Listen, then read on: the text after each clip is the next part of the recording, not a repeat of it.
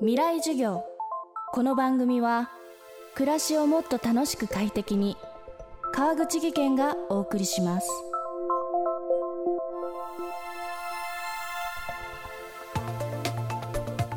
2021年11月作家で僧侶の瀬戸内寂聴さんが亡くなりました。ジャパン FM ネットワークでは2007年からおよそ10年にわたって寂聴さんのラジオエッセイを放送しました。今週はその肉声を再構成してお届けします。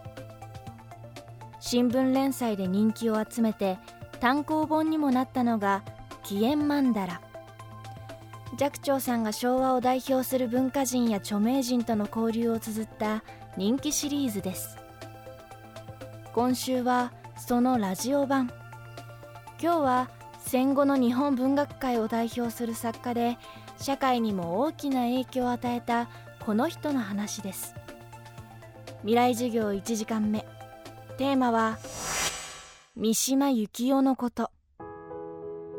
三島さんとはね私ね仲が良くってね本当私がまだ世の中に出る前にねファンレター出してでそれそれにね返事が来てね。で自分はねあのそのファンレターには返事を書かないね主義なんだけどね。あなたの手紙も、ね、あんまり面白かったからね返事を書くなんて言ってね。私が京都時代にね面白いねあの往復書簡があるんですよ。それからね少女小説を私書いてましたね。でその時にね少女小説をね、えー、書くからねペンネームをねつけてくれってねもう手紙でね相談した。そしたらね5つぐらいこう書いてねこの中からね丸つけてちょうだいって言ったらね丸つけてきたのが三谷晴美って言うんですよね。それはね私がの生まれた時の戸籍名なんですよね。それをね丸つけてきたの。それでねこれで絶対に偉くなりました。それでそしてそれがね本当にね3つぐらいねその少女小説がね全部ねお金になったんですよ。それで私がねあのこういうこういうふうになりましたって報告したねそれを見るとこういう場合はね名付け親にねあのその原稿料のね7割ぐらいを出すものですってね。そんなおかしいことばっかり言ってきてじゃもうねあのふざけてて。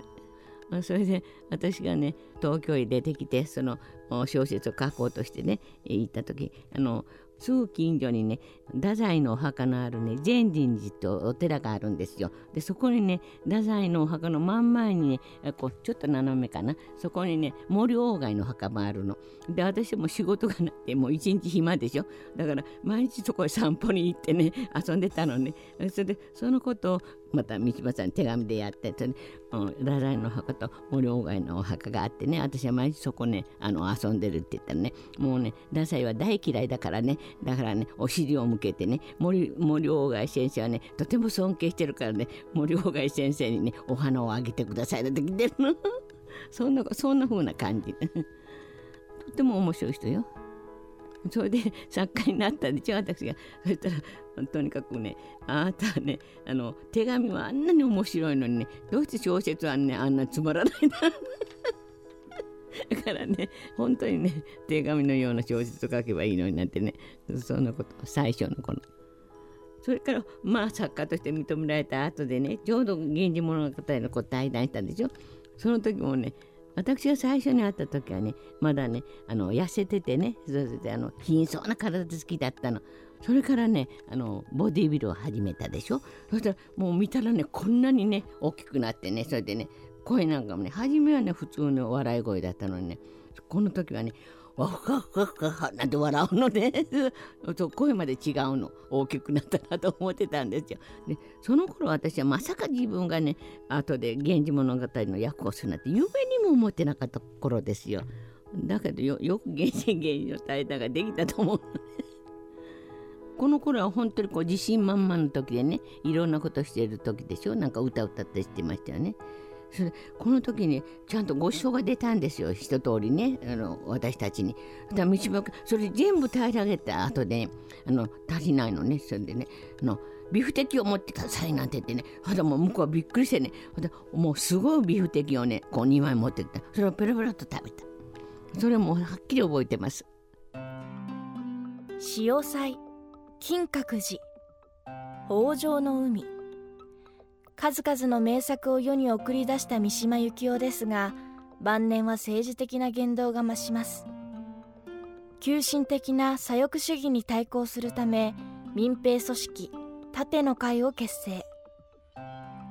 憲法改正のための自衛隊によるクーデターを呼びかけた後滑腹自殺を図ったのは1970年のことでした。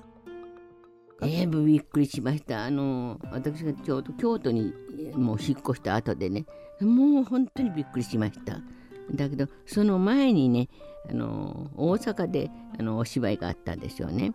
でそれをねあのぜひ見てくれててねあの久しぶりでね誘いのねお手紙もらったの。でもう私は必ずそういう時言ってるんですけどね。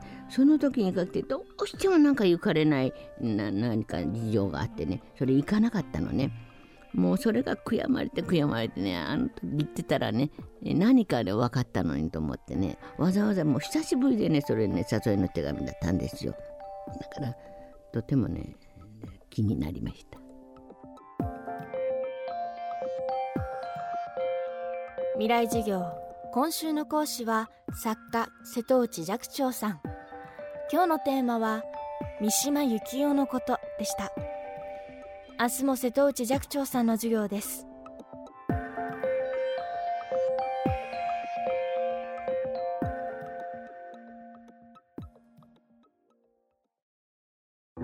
川口技研。階段での転落大きな怪我につながるので怖いですよね足元の見分けにくい階段でもコントラストでくっきり白いスベラーズが登場しました。皆様の暮らしをもっと楽しく快適に。川口技研のスベラーズです。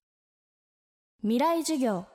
この番組は暮らしをもっと楽しく快適に川口技研がお送りしました。